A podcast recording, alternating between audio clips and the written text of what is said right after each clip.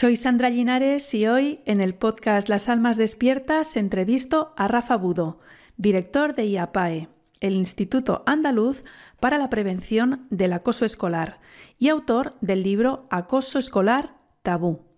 También es licenciado en Derecho e instructor de artes marciales para niños, adultos y profesionales de los cuerpos y fuerzas de seguridad. Afirma que no sufrió acoso escolar, aunque puede sentirlo en cada una de las miradas y silencios de los niños que acompaña. Hoy hablamos de cómo prevenir el acoso escolar, pero lo que comparte Rafa Budo es mucho más trascendente que lo que sucede en las aulas, que ya de por sí es grave. Parece que solo se habla de acoso escolar cuando hay un caso grave y un adolescente se suicida o apuñala a sus compañeros y profesores porque ya no aguanta más. Pero según nos cuenta, cuando salen las noticias, en realidad ese chico o esa chica está sufriendo desde hace años. Por eso nos explica cómo educar a nuestros hijos desde bien pequeños para hacerse respetar. ¿Existe un perfil del acosado o víctima? ¿Y del acosador?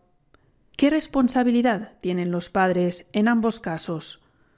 ¿Qué deberían hacer los profesores?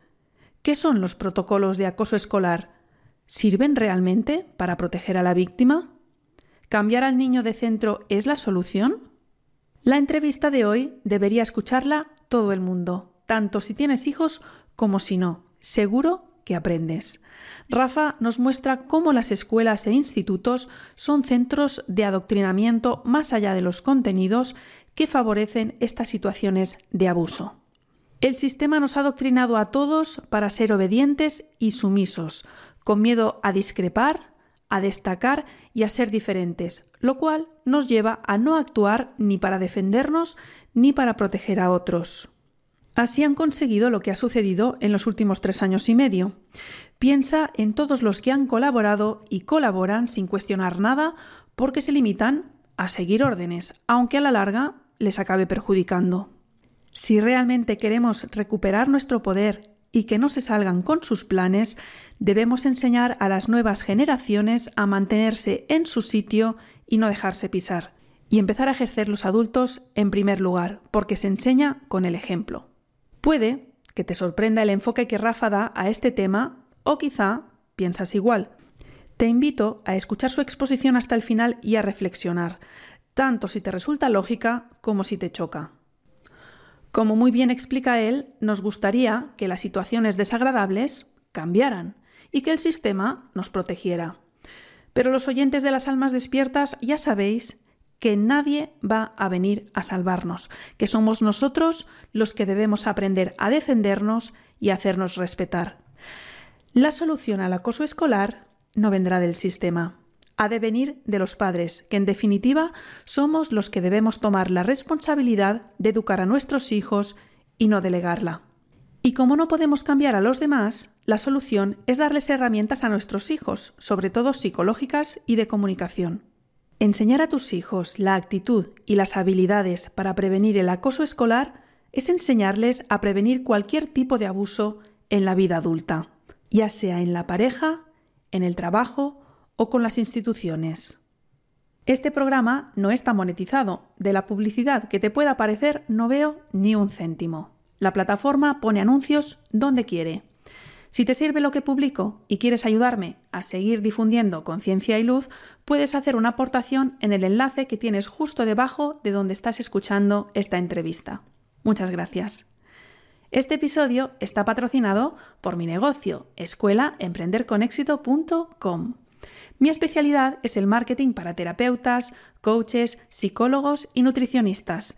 Te ayudo a atraer clientes por Internet para que puedas llevar la vida que quieres trabajando en exclusiva en lo que te apasiona mientras ayudas a transformar vidas y a elevar la conciencia de las personas.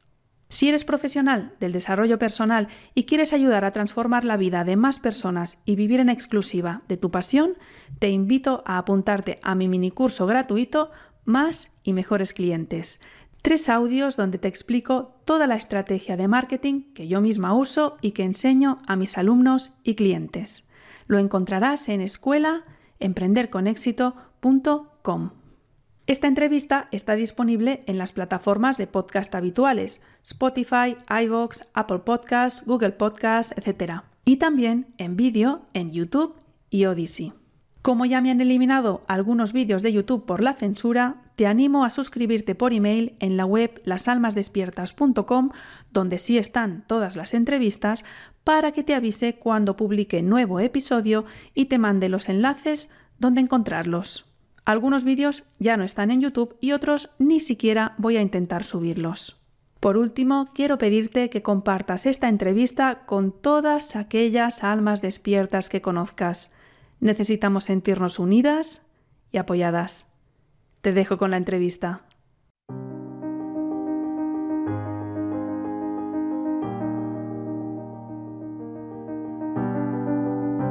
Las Almas Despiertas, el podcast de los que estamos creando la nueva humanidad. Puedes encontrar todos los episodios en lasalmasdespiertas.com para sortear la censura te animo a suscribirte por email y así te avisaré cuando haya nuevo episodio.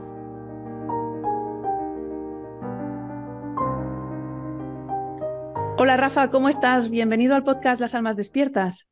Hola, ¿qué tal? Muy bien. Bueno, em, tenía muchas ganas de hacer esta entrevista contigo porque fíjate que hace nada, dos semanas no te conocía. Fue alguien que me mandó un vídeo tuyo eh, hablando de un suceso del que ahora hablaremos, ¿no? que sucedió en, en un instituto. Y, me gustó mucho tu forma de, exponerlo, tu forma de plantearlo y la estrategia que propones para prevenir el acoso escolar. O sea que vamos a hablar de esto hoy.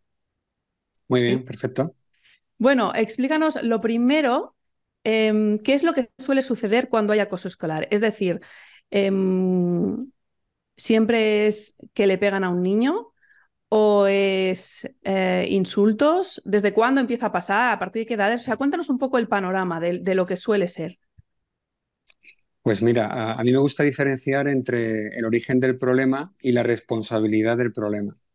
El origen del problema, que es lo que me estabas preguntando, pues eh, es un, no es una sola cosa, es un cúmulo de, de, circunstancias. En primer lugar, se llama acoso porque es una conducta reiterada, es decir, no es, no es algo puntual. Pero claro, ahí comienza el problema, ¿no? ¿Qué, es reiteración, ¿no? Es decir, eh, ¿cuántas veces tienen que pegarle a un crío para considerar lo que sea o no sea acoso? ¿Con qué frecuencia? Es decir, si, si le pegan hoy y le pegan después dentro de tres días, ¿eso es o no es una reiteración? Si el que le pega hoy y el que le pega dentro de tres días no es la misma persona, ¿hay o no hay reiteración? Es decir, que es un poco ambiguo.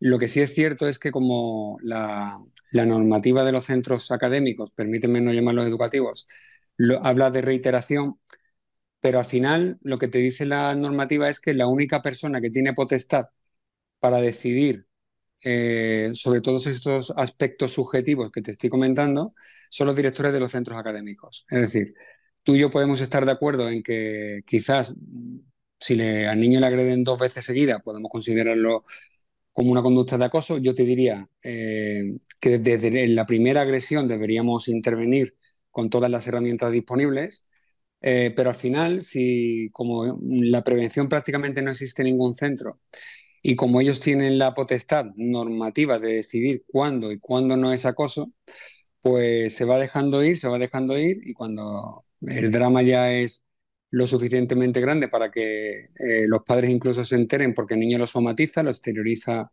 físicamente, pues entonces ya el centro lo que busca es, en lugar de solventar el problema, eludir la responsabilidad. Entonces, como la parte de la responsabilidad, llevo tantos años en esto que prácticamente la doy por imposible, eh, a nivel institucional, a, nivel de cosas que no existen, cuando, te, cuando menciono cosas que no existen, son eh, entidades o ideas, mejor dicho, conceptos, cuyo, de los que detrás no existe ninguna persona que se haga responsable con nombre y apellido. Es decir, cuando hablamos de, centro académico, cuando hablamos de eh, Junta de Andalucía, o cuando hablamos de Comunidad de Madrid, cuando hablamos de gobierno, cuando hablamos de administración, estamos hablando de conceptos genéricos que en teoría eh, tienen ese concepto que me gustaría explicarte luego, que, ellos llaman autoridad, pero que detrás del cual no existe nadie que se haga responsable de, nada. Entonces,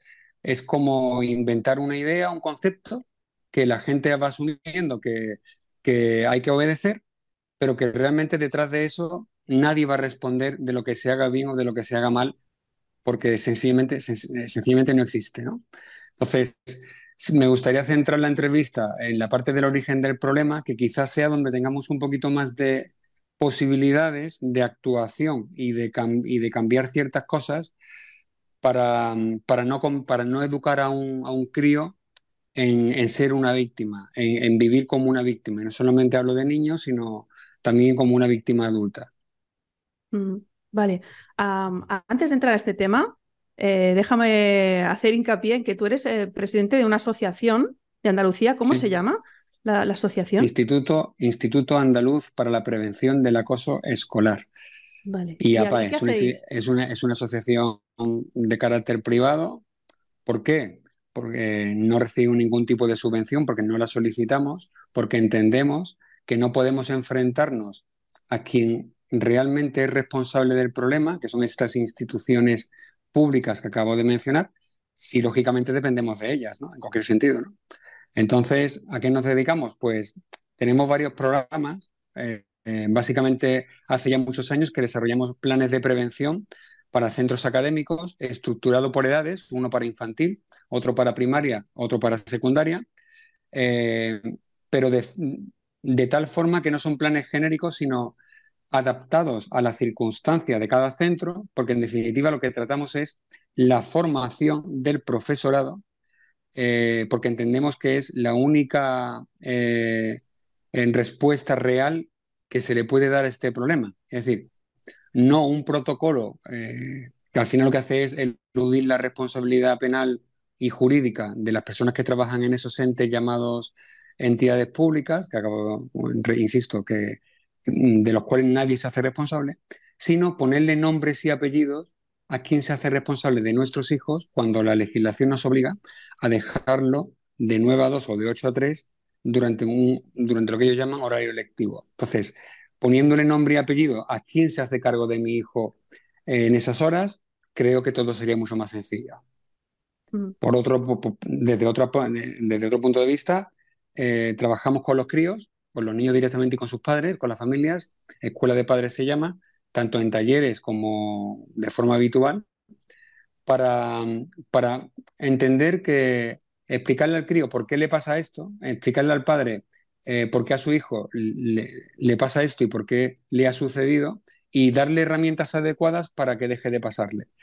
El problema está en que para que el niño cambie de actitud, también tienen que cambiar de actitud los padres. Y es bastante complicado. Eh, lo que es la prevención de los centros académicos, eh, lo ofrecimos gratuito durante muchos años al primer centro que lo haga, lo seguimos haciendo, pero nadie ha tenido el valor de hacerlo. He tenido varias, varios intentos, varias entrevistas directas con directores y, el equipo de, profesorado, pero a la hora de la verdad nadie quiere destapar lo que ellos llaman la caja de Pandora. Pues muy sencillo, por comodidad. Y, al final cuando te explique el problema del acoso, eh, no es solamente un problema de, de la víctima que es, que, es maltratada desde pequeña, sino que el sistema eh, tiene muy bien estructurado cómo educar víctimas y cómo educar a las personas para que no ayuden a esas víctimas. Es decir, el sistema te enseña cómo ser uno más, ese concepto de uno más, dentro de esta gran mentira que, que se llama sociedad democrática, y una vez instaurado en la cabeza, se convierte en una creencia, tanto de niños como de adultos, que realmente tiene que pasar, tendría que pasar un suceso personal muy grave para que alguien pueda despertar y decidir cambiar su forma de vivir en este juego, ¿no? Entonces, bueno, eso es lo que hacemos y como la parte de docentes prácticamente es imposible hacerla, aunque sí es cierto que, que formamos a personas con nombres y apellidos, muy pocas, por cierto, pero algunas lo hacen. Eh, el, el, grueso de nuestro trabajo se centra en, reconstruir trocitos rotos de, trocitos rotos de niños y, intentar que no se maten. O sea, a ver, si lo entiendo bien, quiere decir que el trabajo que hacéis lo hacéis siempre fuera de los centros eh, escolares o académicos. Mm, lo hacéis directamente con familias y con niños que ya están en el problema, ¿no? que ya están. Y entonces, Para prevenir, aunque la asociación se llama Instituto, de Prevención, fíjate, hace unos años intentamos formarlo, intentamos instaurarlo a través de los centros de planificación familiar, a través de la, donde van las, chicas, las mujeres, eh, para prepararse a parir. Entendemos que es importante eh, aprender a respirar, a, mantener la calma, pero muy importante es eh, darle las herramientas a los padres para que les den las herramientas adecuadas a, sus hijos para que sepan hacerse respetar a sí mismos. ¿no? Nadie lo, lo solicitó. Ningún centro de sabes, sabes que parece que hasta que no tienes el problema encima, no te preocupas de, decir voy a buscar una solución, ¿no? Entonces supongo que, claro, vamos, voy a porque tener. Porque nos han educado en eso. Porque nos han educado en eso. Al final eh, es lo mismo, ¿no? Es decir, cuando te explique cómo funciona eh, este formateo del cerebro, eh, se explica absolutamente todo. O sea, todo es todo, no solamente el tema del acoso, que es muy grave, lógicamente, porque lo sufren críos, pero quien no lo sufre de crío lo está sufriendo de adulto, lo admita o no lo admita. Y lo hemos vivido hace muy poco con el tema de, la, de esta situación llamada pandemia. O sea, ha sido un acoso brutal contra la sociedad. Claro. Eh, y cuando los... o sea, sobre todo entiendo que se ve, ¿no? Cuando, sobre todo ya en el instituto, ahora hablaremos del origen, ¿eh? Pero cuando en el instituto ¿No? No, no, no. En, el instituto, si me hablas de secundaria, ahí eh, calificamos el problema de acoso escolar como drama. Porque Entonces ya es cuando es grave, ¿no? Entonces cuando salen las noticias, cuando uno entonces, No, entonces es cuando vamos tarde. Los padres. Claro, claro, por eso quiero, quiero hablar de esto, ¿no? Decir, bueno, es que parece que, solo, que, que, lo vemos y que solo esté pasando ahí, pero luego vamos al origen, ¿no? Que es lo que quiero que nos expliques. Pero eh, quiero hacer hincapié en eso, que parece que eh, esto está sucediendo solo en el instituto. Como dices tú, hay niños que se suicidan. O el otro día pasó eso de que un niño llevó una navaja y que mm, apuñaló a compañeros. ¿no? Parece que en ese momento es cuando está pasando, pero ahí no ha empezado. ¿no? Para la mayor parte de la sociedad pasa cuando la tele lo dice, pero además solamente pasa ese día. De hecho, me entrevistaron muchas, muchas cadenas ese día justo del tema de la agresión que, que se produjo en el centro de Jerez.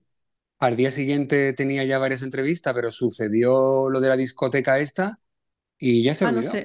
Bueno, pasó otra incendio, cosa. Un incendio que hubo en, varias discotecas y en Murcia. Y se olvidó, ya está. Los medios funcionan así. Eh, ¿Cómo se puede vender drama? ¿Les interesa que esté la gente asustada y conectada a las pantallitas? si el, fin justifica los medios. Si yo tengo que hablar de esto, no porque me interese ayudar a un crío y sacar a la luz un problema que, que asesina a críos en forma de suicidios. Lo hago simplemente porque me va a dar audiencia, porque la gente quiere eh, consolar sus penas viendo dramas que de momento no, no están sufriendo. Si hay gente bueno, te refieres a, lo que lo, hacen los, los, eh, los eh, telediarios, quieres decir, no tú, los telediarios. Sí, los, los terroristas de los, de, los medios de manipulación masiva, indudablemente. Entonces, de hecho, eh, uno de los mensajes que, se graba de, a fuego desde pequeño es, si hay otra persona más jodida que tú, confórmate como estás, considérate feliz. Considérate feliz, considérate que, es que hay que ver cómo estoy de jodido, pero después veo la tele y veo gente que está mucho peor que yo. me, me quedo como estoy. Tremendo esto. Sí, sí, es que estamos todos con el cerebro lavado. Sí, sí. Bueno, entonces, a lo que iba, que la cosa es que mm, nos hacen creer que solo está sucediendo cuando ya hay algo súper grave, pero eso se lleva cociendo años, ¿no? Y quiero que nos hables de esto, del origen, claro. Pues mira, muy sencillo. Los, cuando nace un bebé, nace haciendo dos cosas mm, de forma natural y correcta. Una es la respiración diafragmática. El crío respira por la barriga. Nunca lo ha visto un bebé respirar por el pecho. Lo primero que se le llena es el abdomen, es el diafragma en los laterales. Eh, que eso a medida que, va pasando el tiempo comienza, a hacerlo erróneamente, comienza a respirar de pecho. Después lo, segundo que hace bien es nacer con una actitud de asertividad. Eh, ese concepto de asertividad que habría que comenzar eh, definiendo, definiéndolo bien, porque si entras en internet o en cualquier, eh, si, buscas la definición, te dice que significa expresar lo que uno siente y lo que uno piensa que estoy de acuerdo, sin hacer sentir mal a otra persona. Eso es imposible. es que quien ha escrito la definición esa o lo ha hecho pretendidamente de forma errónea o, está equivocado. Porque si yo digo lo que pienso y lo que siento, tal cual me venga, a alguien le voy a joder. Alguien va a cambiar su percepción sobre mí o a alguien le voy a hacer daño. Indudablemente, si me equivoco, mm, ese concepto tan amplio y tan maravilloso que, que estamos perdiendo, que están perdiendo, mejor dicho, muchas personas, que se llama libertad, tengo la libertad y la posibilidad, y yo diría la obligación de rectificar mi conducta, de rectificar mi actitud y, al menos por mi parte, si tengo que disculparme, me disculpo y dar las explicaciones oportunas. Y ya la otra persona, en base a su libertad, decidirá si considera que tiene que perdonarme o no. Ya no, depende de mí. Por eso siempre hay que pensar mucho eh, lo que se dice y lo que se siente. Antes de hablar. Pero si yo suelto lo que, lo que siento, no puedo intentar hacerlo de, tal manera que a otra persona no le siento bien. Puedo cuidar las formas. Claro, puedes cuidar las formas y decir puedo cuidar bien de una forma más agresiva, claro. Sí, sí que puedo cuidar la forma, pero el contenido, el contenido a alguien me lo voy a cargar. Bueno, también, a ver, también depende mucho de, de, la otra persona. Es decir, pero eso ya no depende de nosotros. Ofenderse también depende de ti mismo, porque a ver, tú me puedes llamar lo que quieras, depende de mí si lo acepto o no, ¿no? Pero precisamente por eso la definición es errónea, es decir, sin hacer daño a otra persona. Es que ese concepto, esa parte de la definición, no depende de mí. No depende de mí. La definición debería ser eh, expresar lo que siento y lo que, o lo que pienso. Punto. La, la repercusión que tenga no depende de mí porque de hecho, eh, el mensaje que yo más repito a, mis alumnos y a los padres con los que hablo es que nadie puede hacerte daño sin tu consentimiento. Esto nos enseña. Esto nos enseña. Damos por hecho de que hay ciertas cosas que tienen que molestarte, que tienen que joderte la vida. ¿Por, qué?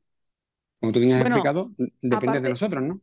Sí, aparte del adoctrinamiento, o sea, aparte, digo, dentro del adoctrinamiento también está, la cultura del ofendidito. Y se ve mucho en las redes sociales últimamente. ¿eh? O sea, es que abres la boca y siempre hay alguien que porque no has dicho algo o porque sí has dicho o porque lo has dicho de tal forma, siempre hay alguien que se siente ofendido. Y esto parece que se está potenciando últimamente. O sea, es que eh, es como que se premia en las que la gente se haga la víctima y, que tú y, hacerte sentir culpable por no haber dicho, incluso por no haber dicho. Lo acabas de decir tú, eh, porque la gente ha sido educada, adoctrinada, mejor dicho, como, como explicaremos ahora, para, para vivir como una víctima. Y cuando no siento que lo estoy siendo, busco la manera de, serlo. Porque, porque estamos, eh, eh, la mayoría está programado para eso. Está, y, esto es muy difícil de que la gente lo entienda. Pero eh, si, si, me permites, eh, sigo por donde te iba de lo que los bebés hacían bien para no perder el hilo y ahora entramos en esto. Eh, cuando, tú al niño, hablando de esa asertividad, ¿no? Por ejemplo, siempre pongo este ejemplo que es muy gráfico, ¿no? Le metes algo de comer en la boca que no le gusta, le metes un potito que no le gusta, el niño te lo escupe. El niño no, te da explicaciones, te lo escupe porque no le gusta, ya está. Y la madre mm, le cambia la comida porque no, se la puede dar. Pero cuando entra en la guardería, o, si no va a la guardería, cuando, cuando empieza a ir a primaria, hay ciertos mensajes que ya desde muy pequeñito, muy pequeñito, se van grabando a fuego. Que es, el primero es lo que yo llamo el carnet de bondad. Es decir, em, si eres un niño bueno, vas a recibir el cariño de los demás. El de tu madre, el de tu padre, el de tus hermanos, el de tu vecino, el de tu abuela. Ahora bien, ¿qué significa ser un niño bueno? Ser un niño obediente. Ser un niño obediente. En un contexto social, en un parque, mi hijo es muy bueno, mi hijo hace los deberes solo, mi hijo juega con todo el mundo, se lleva bien con todo el mundo, no le pega a nadie, le hace caso a los profesores, eso es un niño bueno, entre comillas, para esta sociedad. E, ese niño, ese crío, eh, recibe, eh, es un feedback, ¿no? O sea, a cambio de esa actitud de hacer lo que se me ha dicho que haga, recibe cariño, recibe afecto. Yo presto mi pelota, presto mis juguetes y los niños juegan conmigo. Yo eh, le sonrío a todo el mundo y las cosas que no me gustan no las digo, me callo para no crear un mal ambiente y la gente se lleva bien conmigo. Tengo muchos amigos. Yo eh, hago los deberes, yo saco buenas notas y mis padres me compran regalitos. Joder, pues a mí me interesa ser así. Voy a mantener esta, esta actitud que me va de puta madre en la vida, desde pequeñitos, ¿eh? ¿Qué es ser malo? ¿Quién es el niño rebelde, el niño travieso, ¿no? El que desobedece. O el que te pregunta 30 veces antes de obedecer. Y cuando los padres no tienen más argumentos, porque se acaban los argumentos, viene él porque te lo digo yo. Ojo, yo soy partidario de la autoridad, porque la autoridad indudablemente es fundamental para desarrollarnos en una sociedad eh, interpersonal, pero la autoridad como concepto de que se gana desde el ejemplo y desde que yo, la autoridad que yo transmita, solamente será autoridad si hay otra persona que desde su libertad está dispuesta a acatarla. ¿Por qué? Porque yo sea un buen ejemplo para esa persona, no por miedo, no por temor, sino si yo soy un buen padre y soy un buen ejemplo para mis hijos, mis hijos me obedecerán en lo que crean que deben obedecerme porque saben que no voy a querer nada malo para ellos y porque me ven a mí un buen ejemplo. Si yo fuese un padre autoritario en el sentido de eh, dictador, para entendernos, mis hijos me van a obedecer no porque yo sea un buen ejemplo para ellos, sino porque tienen miedo a la reacción que yo tenga si no me obedecen. Si eso lo aplicas a cualquier ámbito de, jerarquía, hablemos del centro académico, del trabajo, de un club deportivo o de la sociedad a nivel eh, político, tienes la respuesta de cualquier cosa que estés entendiendo, de todo lo que está pasando. La tienes ahí. Mira, eh, cuando, se, cuando se implanta el concepto de autoridad y de obedecer simplemente porque lo es, se pasa de la libertad a la sumisión. Olvidamos el estoy dispuesto a entregar parte de mi libertad para vivir en una sociedad donde todo sea más justo y donde desde la empatía, ese concepto olvidado, y yo te diría más, que es un concepto erróneo, porque yo, yo prefiero hablar de simpatía, porque la empatía implica sentir lo que está sintiendo otra persona, aunque yo no lo haya sentido. Eso es, aparte de ser imposible, pues tener una idea de lo que es, pero aparte no es positivo porque si yo siento lo mismo que él, es probable que yo reaccione de la misma manera que está reaccionando él, porque es humano. Prefiero hablar de simpatía en el sentido de entender lo que está sintiendo, pero sin sentirlo yo, desde fuera, para poder ayudarlo, para poder eh, darle otra posibilidad que no sea esa respuesta que está teniendo. Pero no. Eh, eh, insisto, si yo desde la empatía o desde la simpatía consigo, soy capaz de entregar mi libertad a una autoridad que me da un buen ejemplo, con un fin mayor que el personal, estaría de acuerdo en ese concepto. Pero si yo tengo que obedecer, por el simple hecho de obedecer, porque esa persona tiene la etiqueta o el gorro de autoridad, ahí comienza la tiranía. Ahí comienza la tiranía. Y lo, realmente peligroso, que es lo que creo que estamos viviendo, es que las personas se han acostumbrado a vivir de esta forma. Es decir, estamos viendo una tiranía con tiranos en, el poder, y no solamente hablo del poder político, que lógicamente es el primer ejemplo, sino en, el ámbito laboral, en el ámbito educativo, y la gente está como ciega, yo, digo muchas veces que, que están como, como hipnotizadas a obedecer para no tener más problemas. Es decir, me están pegando, soy consciente de que me están pegando, pero bueno, lo soporto. ¿Por qué voy a cambiar para arriesgarme que me peguen más fuerte o me pegue otro? Es una locura. Eh, es un ciclo, un círculo vicioso desde el cual es, imposible salir. Y sin querer desviarme, te pongo dos ejemplos, uno personal y otro de lo que estamos viendo con, desgraciadamente, este chico eh, de Córdoba que acaba de desaparecer, en la estación de, la de Sevilla. Ha, habido más desaparecidos, pero te cuento este porque es del, que tengo más información. El chico eh, se queda sin batería, eh, tiene todos sus pagos, su tarjeta de en el móvil, porque la sociedad está inútil. Eh, vende que para qué vas a llevar tarjeta o dinero en efectivo cuando puedes llevar todo en un teléfono móvil.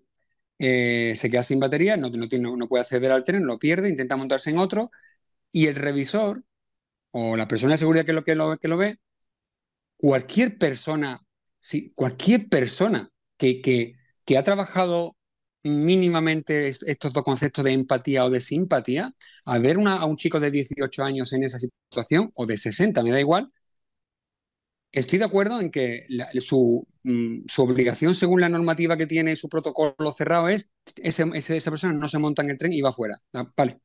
Pero, tío, lo estás viendo jodido, dale otra posibilidad. No digo que lo dejen montarse en el tren, que, que, que yo lo haría. Ya no digo eso, pero ofrécele a otra persona que está en esa situación y que en ese momento de estrés no ve otra posibilidad, no la ve. Cárgale el móvil, llévatelo a un policía para que llame a su madre y le dé una solución. Que además que tienes que coger tu walkie-talkie y llamar por teléfono a la central o a un superior y decirle lo que te está pasando. Ofrécele otra posibilidad, aunque tú eh, no quieras o no sepas solucionarlo. Dale otras opciones. No, te vas fuera y tú, sin, sin el ticket, no puedes estar montado en ese tren. Fuera. Y ahí acaba mi responsabilidad para contigo. De hecho, en las redes sociales están hablando de este tema, pero yo estoy totalmente convencido de que esa persona o esas personas que no le dejaron montarse o no le dieron otra opción no tienen ningún tipo de, remordimiento, ni de, ni, de hostia, ni de conciencia. No, no, no. Porque, a ver, si lo, hemos visto en los últimos tres años, yo cumplo órdenes ah. y punto. No tengo ninguna responsabilidad. Y convencidos, ¿eh? convencidos, todos. Los profesores, porque nos han educado en eso. Todos. Perdón. porque nos han educado en eso. Porque nos han educado en eso. Nos han educado en que eh, si yo obedezco, ahí acaba mi responsabilidad. Mi única responsabilidad es obedecer. Y te pongo un ejemplo personal que no tiene nada que ver, pero para que se entienda. Ayer estaba yo en la playa, en, Cádiz, en la provincia de Cádiz, y mi hijo estaba enfermo con ataque de alergia y tal, y fui ahí, y los medicamentos los dejé en casa, aquí en Sevilla, y fui a una farmacia a comprar medicamentos. Bien, había un medicamento que era, que es el que toma habitualmente, que se requiere receta médica. No te puedo dar esto sin receta. Vale, ve al centro de salud, voy al centro de salud. La médica, voy sin carne de identidad del crío y sin la tarjeta sanitaria. Y la médica me prescribe el medicamento. Como no tengo tarjeta sanitaria, lo que hace es me hace un documento, me lo sella y me pone su firma para que la farmacia me lo expenda. Vuelvo a la misma farmacia le doy el documento y me dice la farmacéutica que no, que la única manera de que me lo dé es o con el DNI o con la tarjeta sanitaria que tiene el chip que puede meter en un lector.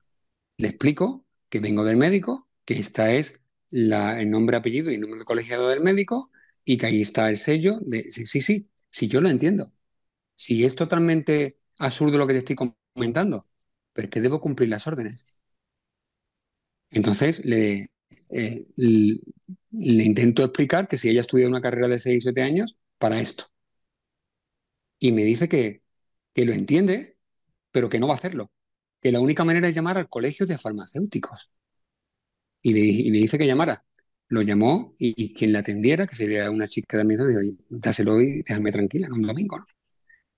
Con esto quiero explicarte que está en todos los niveles y que lo que está pasando y lo que ha pasado y va a seguir pasando pasa por esto, precisamente por esto. Por, ya no hablo de asumir responsabilidades, hablo de asumir sentido común. Sentido común que está olvidado, está totalmente olvidado. ¿Por qué pasa el acoso escolar? Ahora eh, explicaré la parte del niño, pero pasa porque un docente que ha estudiado muchos años una carrera, en teoría con una vocación que se presupone, tiene delante a un cafre o a varios cafres que tienen intimidadas a una clase, acobardada a una clase, pero está, tiene miedo, porque ha sido adoctrinada en el miedo, a enfrentarse a esos críos para no enfrentarse a los padres de esas criaturas. Prefiere abrir un protocolo y trabajar con la víctima sumisa, como su padre y como su madre, darle las explicaciones oportunas al papá y a la mamá de la víctima porque la mamá y, la, y el papá de, los agresores, los que tienen conducta agresiva, me van, sé cómo me van a responder y no estoy dispuesto, dispuesta a, pasar por eso. Al final el problema es siempre el mismo. ¿Cómo eludir problemas? ¿Cómo eludir eh, situaciones de, conflicto y de estrés? Pues eh, mm, obedeciendo y enfrentándome, si me tengo que enfrentar, a personas con actitudes sumisas. Por eso la solución al problema es que esa mamá, ese papá de ese crío que sufre acoso, se vuelva un dragón y se coma esa profesora como se la come el crío o los padres de los agresores. Esa es la solución realmente que hay que, que empezar a hacer. Si yo ayer en la farmacia me dicen no te lo doy y me voy a mi casa, pues a tomar por culo. Pero si con la actitud adecuada le dijo, le digo, llama al colegio farmacéutico si no te voy a poner una, una, reclamación con tu nombre y apellido y te voy a hacer la vida imposible por esta gilipollez que estás cometiendo, me lo da. Y a lo mejor el hecho de que esa persona lo piense de esta manera, quizás no, no vaya a cambiar, pero a lo mejor otro que venga en la misma situación que yo le hace replantearse las cosas.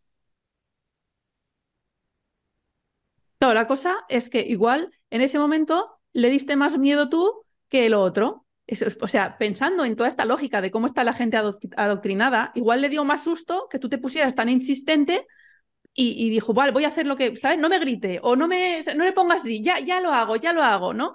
Si este chico de Córdoba se pone en la actitud adecuada con el revisor que no lo deja subirse al tren, mm, hubiese estado ya en su casa con su familia, que es donde tiene que estar. Y no es culpa de él, ¿eh? es culpa del que no lo hizo. Pero como no, de, como no puedo trabajar con la actitud del otro, centro mi trabajo para que se entienda en intentar trabajar el autorrespeto en las personas que se acercan a mí, para que si te pasa eso, sepas enfrentarte a un cobarde sumiso que solamente hace obedecer órdenes. Sí, sí, o sea, está claro. O sea, eh, eh, haciendo una analogía, es como estamos en una sociedad de zombies y lo hemos visto ya en los últimos tres años. La mayoría son zombies y no hay que centrarse ah, en, convertir a los zombies o en despertarlos, sino en, decir, oye, yo, ¿qué puedo hacer yo y cómo me empodero yo? Porque evidentemente no vamos a cambiar a la gran mayoría de la sociedad. Ese es el problema. Ese es el gran problema. Eso es lo más complicado, porque a medida que nos alejamos de los cinco años, todo se complica mucho más. ¿Por qué? Porque eh, el estado de conciencia comienza con cinco o seis añitos. O sea, los traumas que tengamos con dos, tres años, algunos son muy graves y lógicamente quedan, ¿no? Pero normalmente los críos los superan rápido porque se olvida. Pero una vez que tenemos la conciencia, todo lo que vivamos y, eh, y, vivamos esa experiencia, lo eh, experimentemos, se nos queda. Se nos queda. Para bien y para mal, se nos queda. Y ellos lo saben. Con lo cual, si yo tengo un crío desde los 5 o 6 añitos diciéndole que vive en democracia, que vive en democracia, que vive en democracia, porque la democracia supone que cuando tenga 18 años va a tener derecho a votar, ese crío y esa persona adulta va a seguir viviendo como si viviera en una democracia. Que tú después le explicas con 18, 20, 30, 40, 50, 60 años que no existe democracia porque no existe división de poderes, porque no existe independencia judicial, porque los jueces están vendidos, porque los jueces los, eligen los políticos, porque se gobierna a través de decretos que sin una mayoría parlamentaria mm, lo sacan sin, sin contar con las otras fuerzas políticas y les da igual todo. Y, y aunque la Constitución dice que no se puede gobernar por decretos, y se lo explicas y la gente lo entiende y dice, ah, pues es verdad, pero me da igual, es imposible. Es imposible. Yo, sinceramente, con, con, los adultos intento perder el menor tiempo posible. Con los críos sí, me esfuerzo. A medida que, insisto, que se alejan de los cinco años, me cuesta más, pero me esfuerzo. A partir de cierta edad, mm, lo doy por perdido. Mm. E, es imposible. Y si hay algo, algo que no se recupera en la vida es el tiempo y no voy a perder mi, mi tiempo en eso. Eh, es absurdo. Es totalmente eh, imposible cambiar eso. Entonces, claro, e, e, ese crío que usa el carnet de bondad, como explicamos, por, ser obediente, eh, la madre también le dice al padre, si tienes un problema, ignóralo. Si te insultan, no le eches cuenta. ¿Quién no ha dicho eso a sus hijos? Y si se pone muy pesado, se lo cuentas al profesor o a la profesora. Esas son las dos herramientas que te dan para solucionar un conflicto. De hecho, fíjate tú en los dos últimos mensajes que se le da en la puerta del cole, con el besito de pásatelo bien y hazle caso al profe. ¿Quién no dice eso? No todo el mundo, yo no. yo solo le digo pásatelo muy bien, de toda la vida. Es como la frase que tengo, nunca le he dicho eso. Pero vale, puede ser, puede ser. Sustituimos. Eh, pórtate bien, pórtate bien, puede ser. Eso. sustituimos, eh, hazle caso al profe por pórtate bien o sé bueno. Sé bueno. Sé bueno. Eh, eh, siempre explico la, peligrosidad del verbo ser.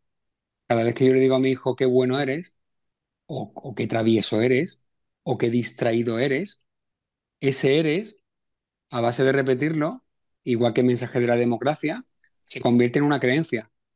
Esa creencia hace que vivamos de acuerdo a nuestras creencias que vamos interiorizando. Igual que vivo creyendo que vivo en una democracia, voy a vivir creyendo que soy bueno o soy travieso o soy distraído.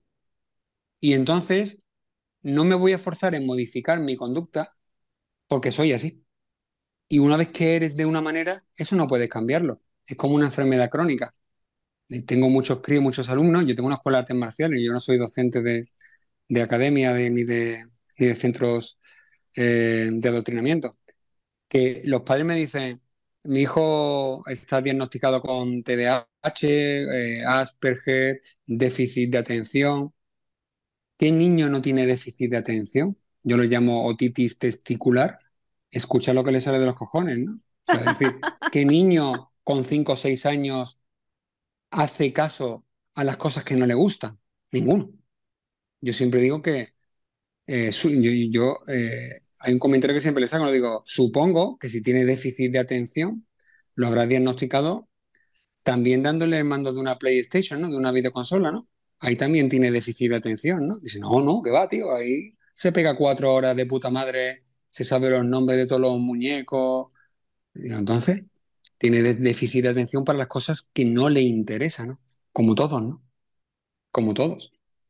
Entonces, eh, insisto siempre en esto porque eh, en, mi clase, en, los trato a todos por igual. Y tratarlos por igual no significa a todos de la misma manera, sino a cada uno según las necesidades que, requiera. Tratarlo a todos por igual significa que si yo explico un ejercicio y hay cinco personas que no lo entienden de la manera que lo he explicado, tengo que volver a explicarlo cinco veces distintas para esas cinco personas que no lo han entendido de esa manera. Eh, tratarlos a todos por igual no, no implica que esos cinco tenga, que, tenga por cojones que aprender a hacer el ejercicio como yo lo he explicado porque es la única manera de entenderlo. Eso implicaría que esos cinco se aburrirán y no querrán venir más a mis clases. Pregúntale a, cualquier crío de 6, 7, 8, 10 años a qué asignaturas no le gusta ir. Si no son a todas, son a la mayoría. Porque no están motivados.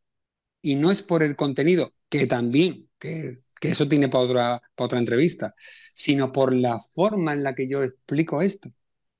Porque si el mensaje fuese, voy a enseñar a mis alumnos a que aprendan a pensar por sí mismos, todos irían motivados a clase, aunque no les guste el contenido de la asignatura.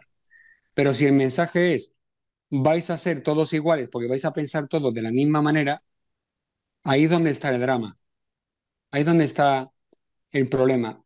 Eh, hay una etiqueta que a algunos padres, a la mayoría sí les gusta, que es esa de las altas capacidades, ACC, y, y yo considero que también es errónea, y ahora mucha gente dirá con esa creencia, oh, este tío está loco, porque ese crío puede tener altas capacidades para ciertas asignaturas, para determinadas materias, puede tener una facilidad mayor que otros niños en comprensión, en memoria, en memorizar, en análisis matemático, en, en idiomas, en lo que sea.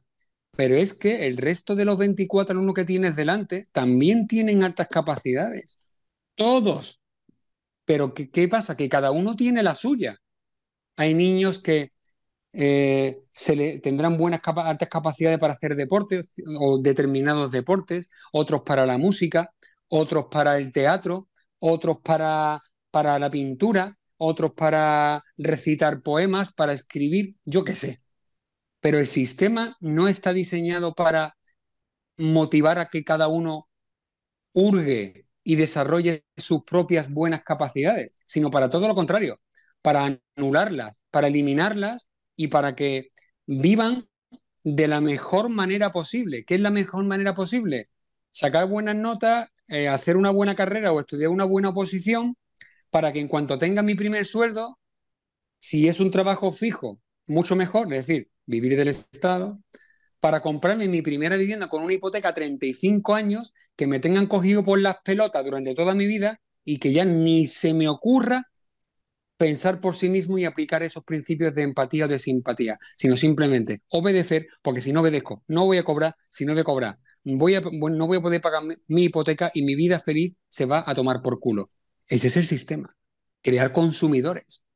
Ellos quieren consumidores que no piensen y por supuesto que, depositen, su voto eh, cada, cinco, cada cuatro años. Fíjate lo que ha pasado en la, pandemia, fíjate lo que hemos vivido, lo que ha pasado en la residencia de ancianos, fíjate el castigo que nos han tenido con el bozal a quien se lo haya querido poner, fíjate las normas absurdas de si vas por la playa de pie te pones la mascarilla, pero si te tumbas te la puedes quitar, fíjate las normas de ponte la mascarilla cuando entras, cuando estás, eh, si, te levantas dentro de un bar ahí a la barra, pero te la puedes quitar cuando te sientes para comer, fíjate lo, que han hecho con, la mayoría, no, no puedo decir nosotros, pues no me siento incluido, lo que han hecho y lo primero que se hace cuando hay unas próximas elecciones, primero las autonómicas y después las generales,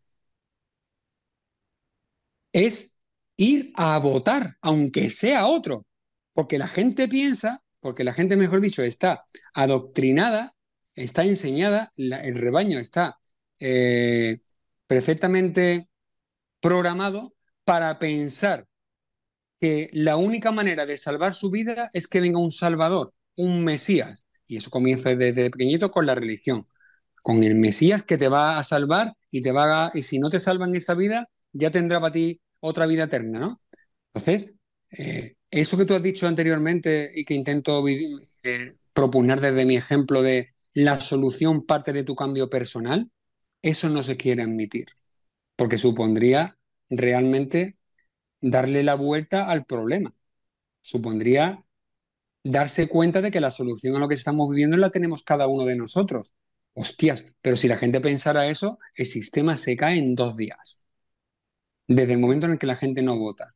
Porque no olvidemos una cosa, ese concepto de autoridad que estamos obligados a, obedecer existe porque nosotros lo entregamos.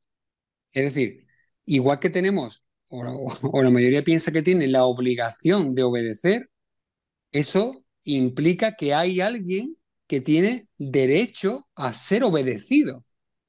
Y ese derecho a ser obedecido se lo damos nosotros legitimándolo con un voto.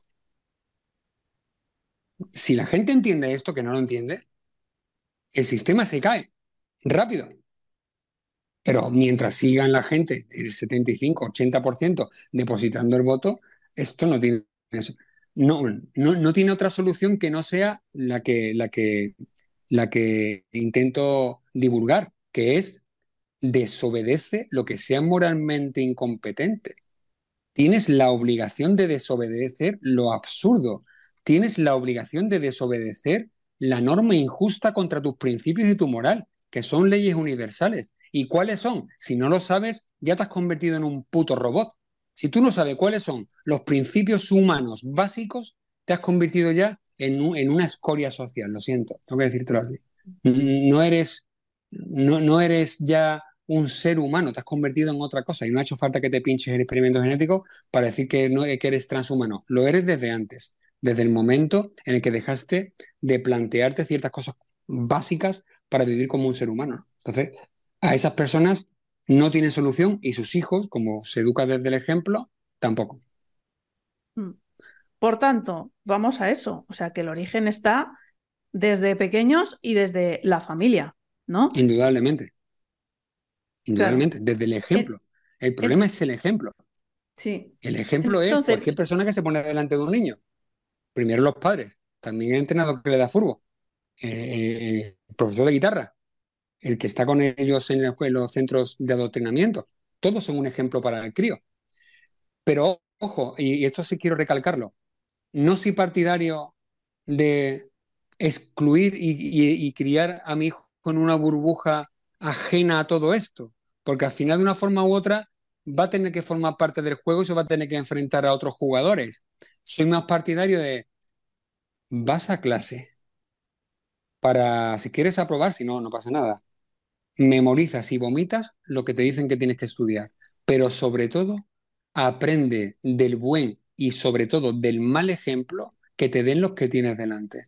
Ese profesor que te transmite cosas que no te gustan, aprende de él para no hacer lo mismo. Ese profesor que te dice cosas que no debe decirte o que a ti no te gustan, aprende a responderle de forma correcta, pero respóndele.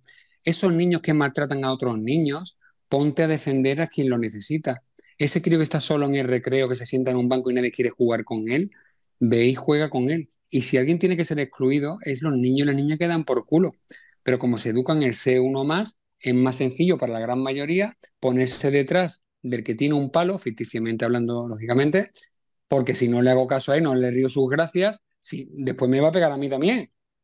Hostia, yo no quiero problemas. Y si no te metas en problemas también implica no vayas contra el que maltrata la clase, no vayas de superhéroe, tío. Eso pasa solamente en las películas de Marvel. Tú sé uno más y mm, júntate con el rebaño.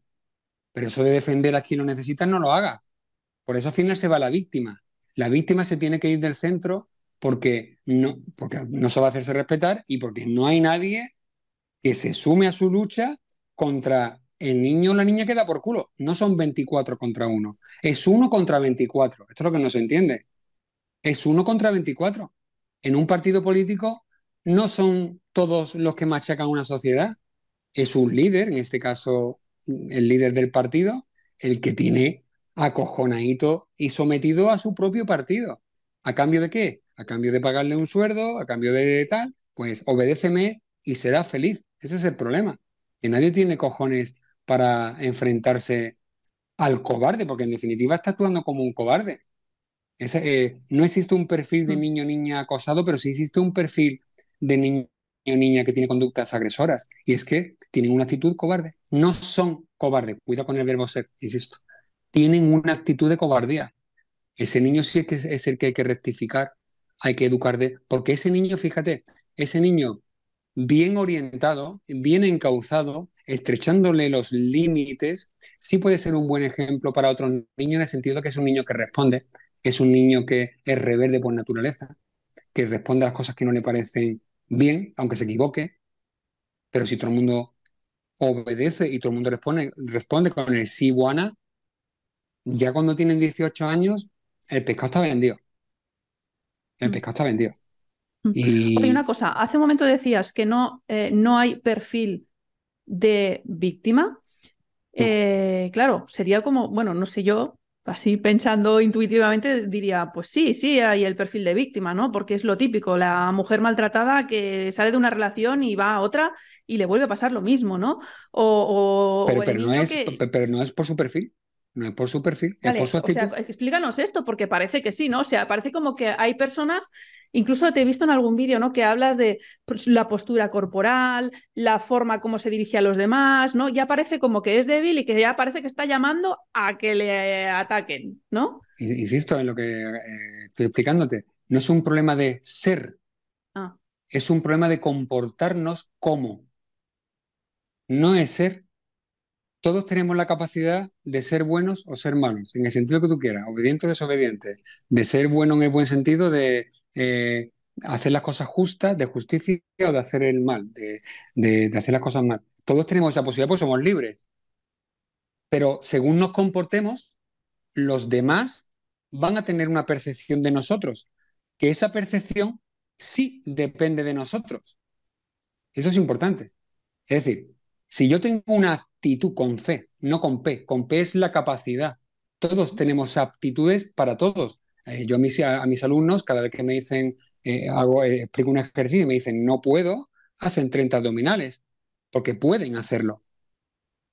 Diferente que aún no sepan. Tienen que cambiar el no, no puedo por el aún no sé hacerlo. Esto es importante porque la mente se lo cree, ese fenómeno de la indefensión aprendida. Yo digo tres veces no puedo y no puedo, y cuando lo hago lo hago mal. Eso es así.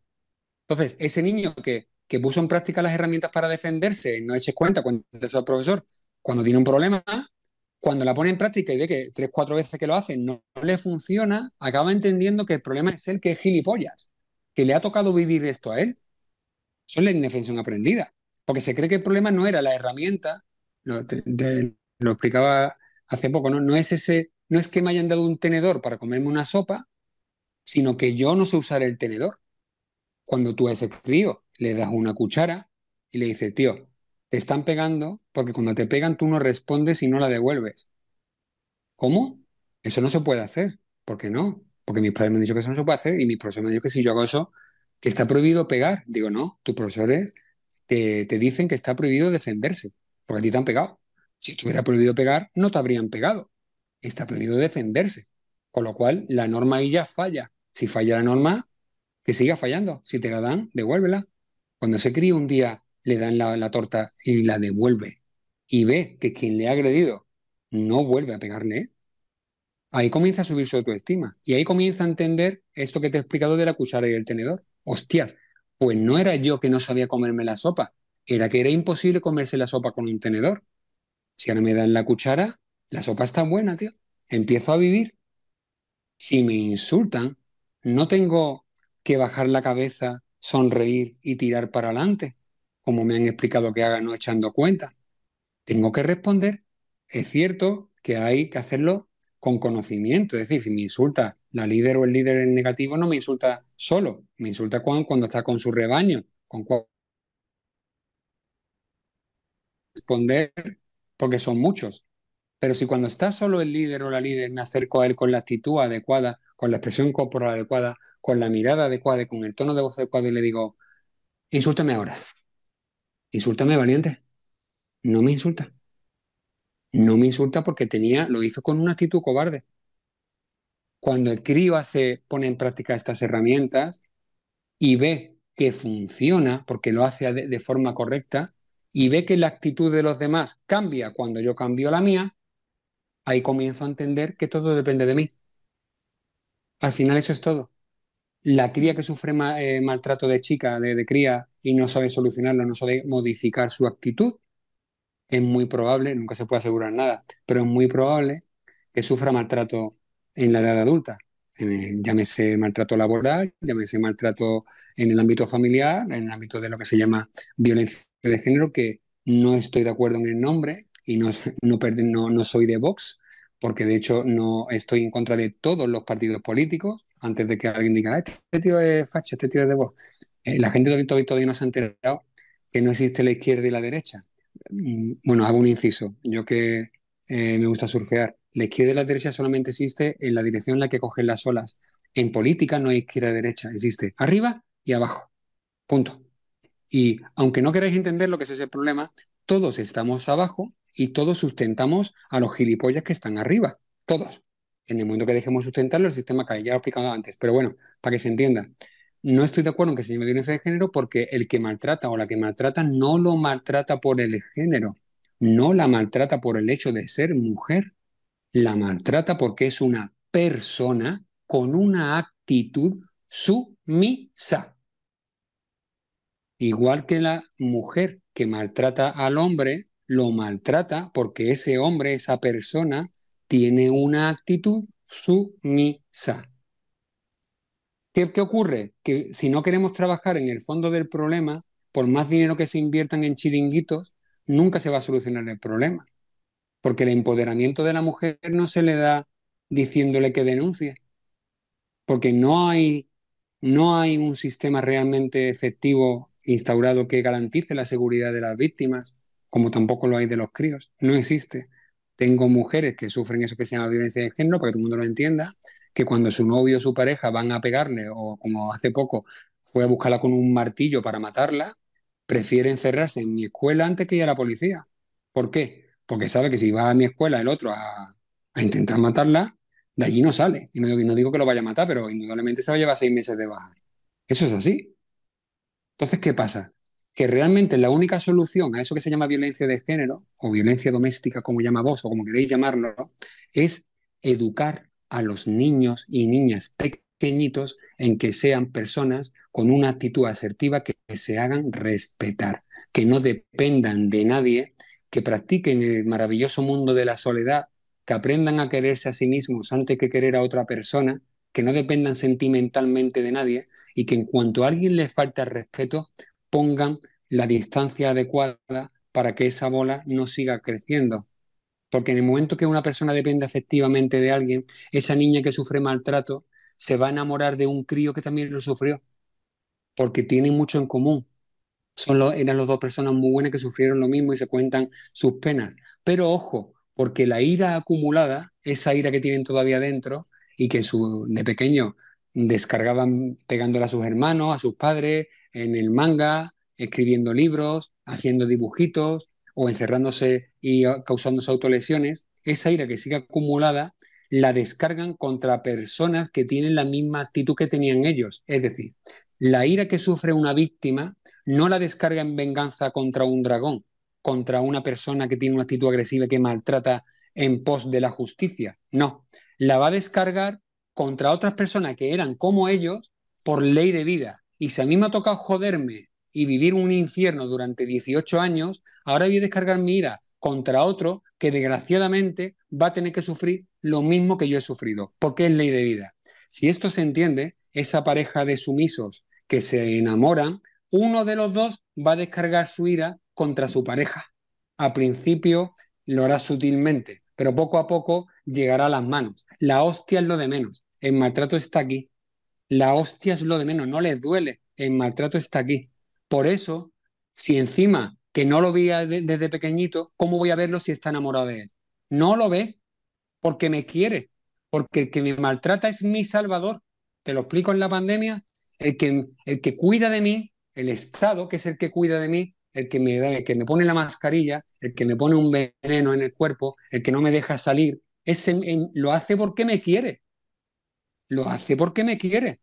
Si esto se entiende, entendemos que la única solución para cambiar la sociedad es desde el cambio personal en los niños. Yo los llamo personas pequeñitas porque parece que los niños son otra especie en extinción, ¿no? Son personas pequeñitas que si yo les doy las herramientas adecuadas y consigo que se hagan respetar, el Estado tiene un grave problema, porque no lo va a dominar, no lo va a someter. Ese es el problema. Por eso no quiere que personas como yo digamos estas barbaridades, estas putas locuras. Mm. Soy un antisistema, soy un negacionista. La, la, estrategia, o sea, lo que te dice el sistema que hagas es, si alguien te agrede, si alguien te falta el respeto, tú voy a decírselo a un... A papá Estado. Bueno, o a papá Estado o a la maestra. No, es que la, maestra es papá Estado, entiéndeme. Sí. Sí. Entonces, te, dice, te dicen. Pídele ayuda a la... autoridad. Pídele ayuda a la autoridad, a ese concepto malentendido de la autoridad. Claro, y así. Que, la autoridad, que la autoridad es la misma que me puede castigar. ¿Por qué? Porque me protege. ¿Ahora se entiende todo? Sí. Yo cedo mi libertad. Perdón que te interrumpa. Cedo mi libertad y obedezco sumisamente a la autoridad no porque sea un buen ejemplo, sino porque me quiere y me protege. Sí. Por eso llegamos a situaciones como la que vimos hace unas semanas, donde eh, entró un ladrón en casa de un abuelito, creo que tenía setenta y pico de años, el hombre sacó la escopeta y le disparó. No sé si le mató o no. La cuestión es que le han condenado al abuelito por defenderse, porque lo que tenía que haber hecho es llamar a la policía, esperar a que vinieran, igual, igual se había muerto él ya, pero pero tenía que llamar a la policía y no defenderse. Eh, jurídicamente. es la misma, la misma estrategia que estás diciendo tú. Avisa a la profesora, denuncia. Jurídicamente, yo estudié Derecho, aunque no ejerzo, porque lógicamente no voy a ejercer cuando me di cuenta de lo que, de lo que eh, conllevaba este sistema. Pero jurídicamente no sé si se aplicaron los, en ese caso concreto, desconozco el caso, no sé si hubo proporcionalidad en la acción. Es decir, si entra un tío en tu casa a robarte, Tú no puedes coger una pistola y matarlo. Igual que si un niño te pega con la mano una torta, tú no, no puedes coger un palo y abrirle la cabeza. Insisto, desconozco si hay, hay proporcionalidad en este caso, si la persona que entró a robarle venía con un arma. Yo me pongo en el lugar del abuelito pero, y pienso, pero a ver, me ha entrado, ¿qué va a hacer el abuelito? Si igual no tiene ni fuerza. Insisto, insisto. ¿Le va a insultar? Que jurídicamente desconozco el caso, pero indudablemente lo que le interesa al sistema, y a eso sí estoy de acuerdo contigo, es el mensaje es, no te defiendas, sigue el protocolo, sigue el protocolo. Llama a quien tienes que llamar, pero no te defiendas. Es decir, eh, eh, cuando el principal problema, y ellos lo saben, es controlar, lo que ellos hacen es controlar la justicia. En cuanto controlan la justicia, te tienen atado de pies y manos. Y llegará un momento en la vida, en la situación de estrés que te encuentres, que tendrás que eh, ponderar los principios y tu dignidad y y tu integridad física y psicológica a lo que te dice el sistema que hagas. Yo si a una chica la intentan violar, yo le enseño a la chica a sacarle los ojos. Se lo enseño literalmente. Si te van a violar, no, no te relajes para que no te haga daño eh, internamente, como te dicen algunos expertos. Sácale los ojos y el mensaje que yo le doy es, mientras estés consciente, consciente con ese, no te viola. Si me quieres violar, me deja inconsciente, que yo no me entere de nada. Pero mientras yo te esté viendo la cara, tú no me vas a violar. Ese es el mensaje que yo le doy en mi escuela a los críos que sufren y a las mujeres que sufren cualquier tipo de agresión, hombres, mujeres, gays, lesbianas y niños. Nadie tiene derecho a, pegarte, nadie tiene derecho a insultarte y tú no tienes derecho a defenderte, tienes la obligación de hacerlo. Es tu obligación hacerlo, no es tu derecho, no es una posibilidad, tienes la obligación de hacerlo. Esto muchas veces que se lo, se lo explico a mis alumnos y hay padres que no están totalmente de acuerdo en el sentido de que cambian la obligación por el derecho. Entonces, cuando llega el momento del conflicto, de la, situación de estrés, el crío tiene la posibilidad de hacerlo, pero no la obligación, con lo cual, en, ese, en esa discrepancia moral, ¿qué hace? Nada. No hace nada. Se queda en blanco. Me dan la hostia y me quedo en blanco. El mensaje es, si te dan, das al momento. Si después te ponen un parte, te limpias el culo con el parte. Ya era el padre y la, o la madre hablar y explicarle a, ese docente que lo ha castigado que su hijo va, a seguir defendiéndose si alguien le falta al respeto. Indudablemente que lo hace. Es que tiene que hacerlo. Y esto se trabaja. Fíjate que cuando, fíjate que cuando entran en, el colegio o en el instituto, te dan una, un documento eh, en el que te explican cuáles son las líneas educativas y morales del centro y tal, y te hacen firmar que la, o sea, que tú como padre o madre o familia vas a apoyar lo que diga el centro. Sí, o sea, y que, y que vas a reforzar esas ideas que están en el centro. O sea, es como que te hacen hasta ponerte por debajo, como que la educación de tu hijo es responsabilidad de la escuela y no tuya. No, pero no estoy de acuerdo. No lo firmes. No lo firmes, coño. ¿Tú no estás de acuerdo con eso? No lo firmes. ¿Quién te, ¿Quién te está poniendo una pistola en el pecho para que firmes eso? Nadie, ¿no? Sí. Y por supuesto, un mensaje a todos los padres que estén viendo esto. Cada vez que firme un papelito, sea del tipo que sea, dos copias. Y tú firmas el tuyo y la persona con la que se reunida firma el suyo. Porque tú vas a firmar una hipoteca y tú firmas en cada página, en cada página, con la rúbrica del banco y la tuya, y no te escapa, ¿eh? Porque firma Sobre todo cuando pones, cuando pones que no consientes a algo. Cuando pones que, no, te, te mandan esa un rúbrica, Esa rúbrica de firmo y pongo arriba no conforme es de gilipollas, tío. O sea, ¿qué va a firmar y poner arriba no conforme? Tú no firmas y punto.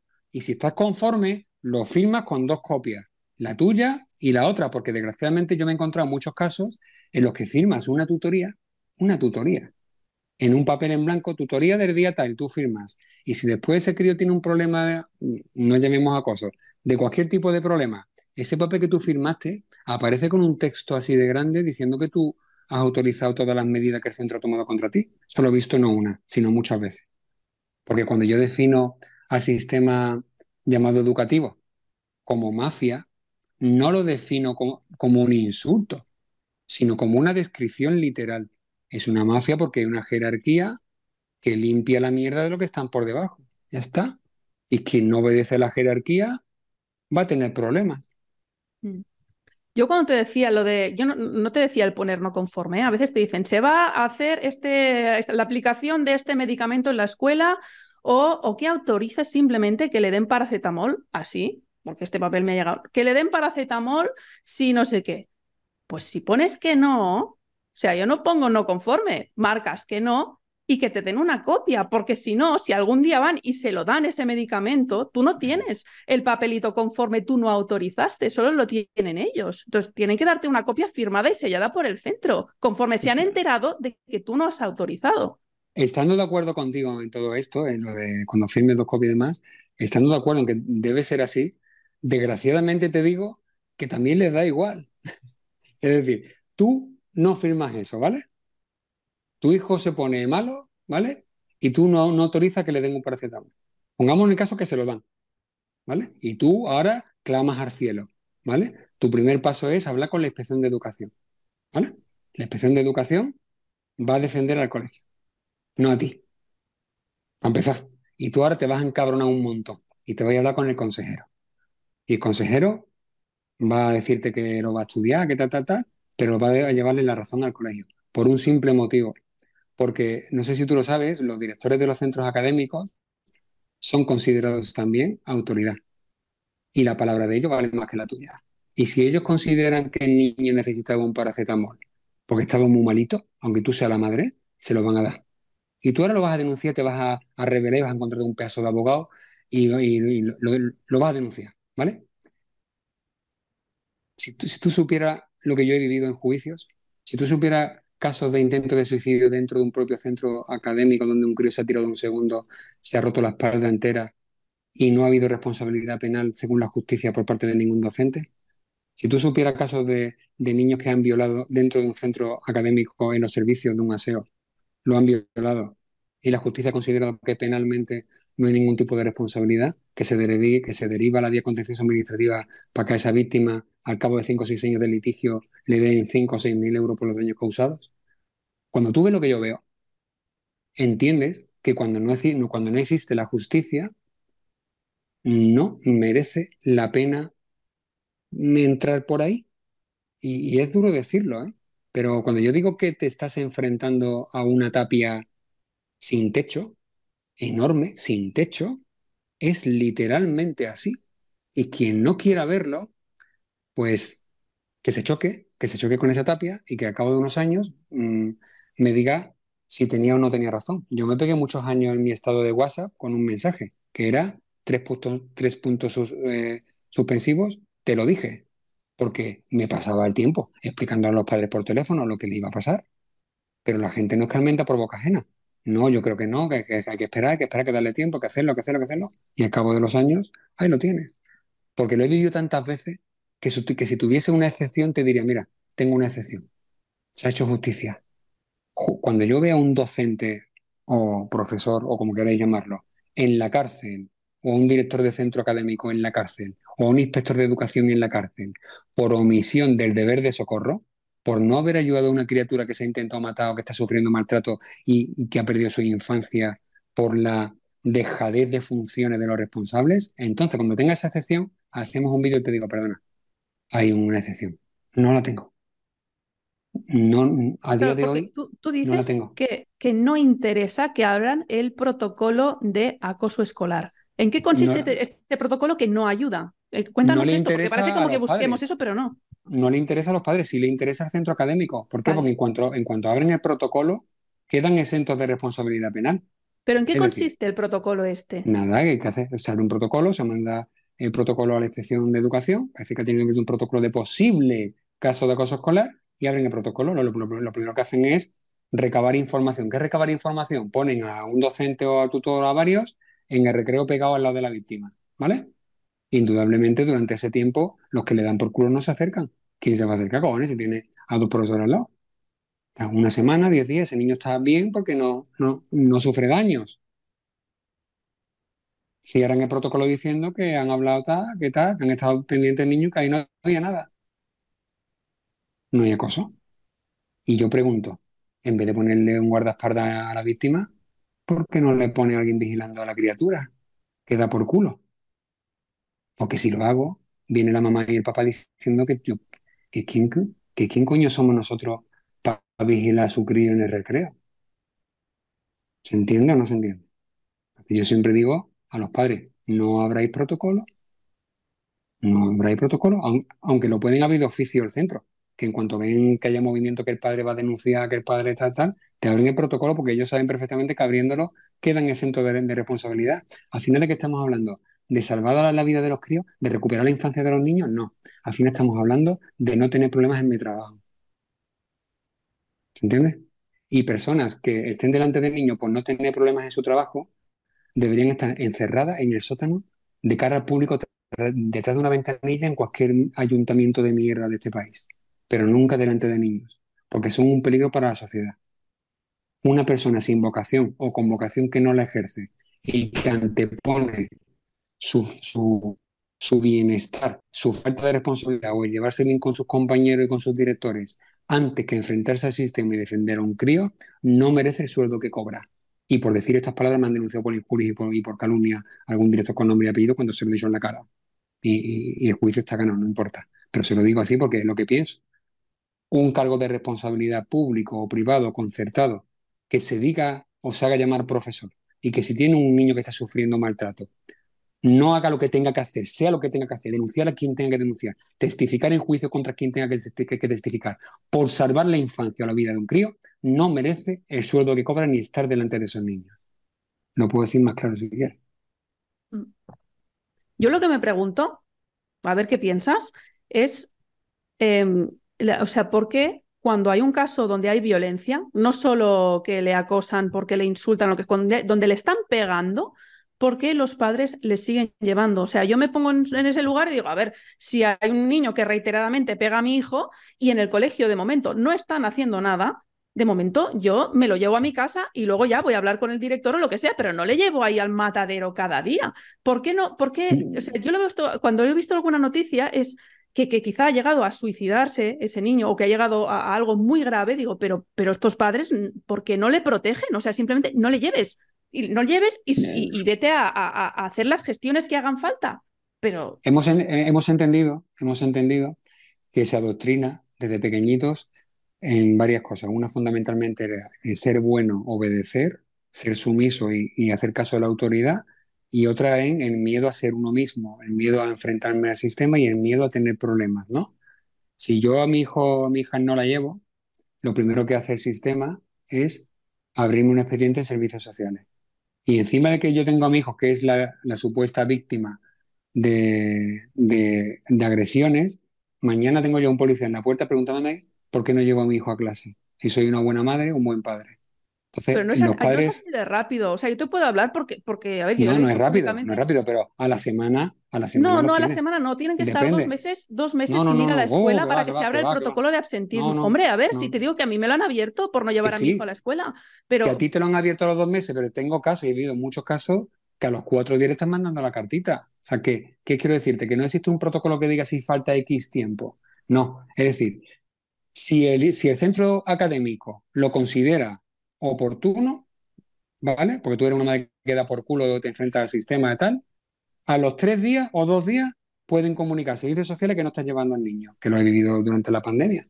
Lo he vivido en un montón de casos. Es cierto que hay otros centros, otros eh, profesores o directores que dejan pasar la mano, ¿vale? Y que no echan cuenta el niño se puede pegar dos meses o un curso entero sin ir y ni siquiera notifican a servicios sociales. También existen esos casos. Pero, luego pasa a ver, que te llamen servicios sociales no es nada grave, te van a llamar y tienes una entrevista. No va a ser que el niño no va tres días al colegio y se presenta a la policía en tu casa.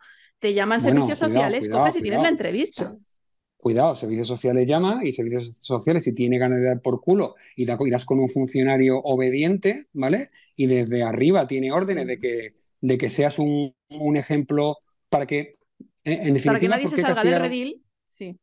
Claro, en definitiva, pues, eh, es lo mismo que por qué castigaron a ese hombre por defenderse ante el ladrón en su casa, ¿no? Para que nadie haga otra vez lo mismo, ¿no? Entonces, si yo quiero ejemplarizar eh, que tú no seas un ejemplo positivo para que otras personas hagan lo mismo, yo paso el caso a la Fiscalía Superior, ¿vale? Ah, perdón, a la Fiscalía, a, la, Delegación Provincial de Servicios Sociales, que a su vez lo va a pasar a la Fiscalía y tengo casos, que uno fue muy reciente, fue la semana pasada, desde la pandemia, que te sienta un fiscal delante de un juez a preguntarte, fiscal con cargo de prueba para quitarte a los niños la custodia, o sea que no estamos hablando de, tonterías. Con lo cual te digo que, que todo depende, en definitiva, de esa persona que te toque. Todo depende de eso.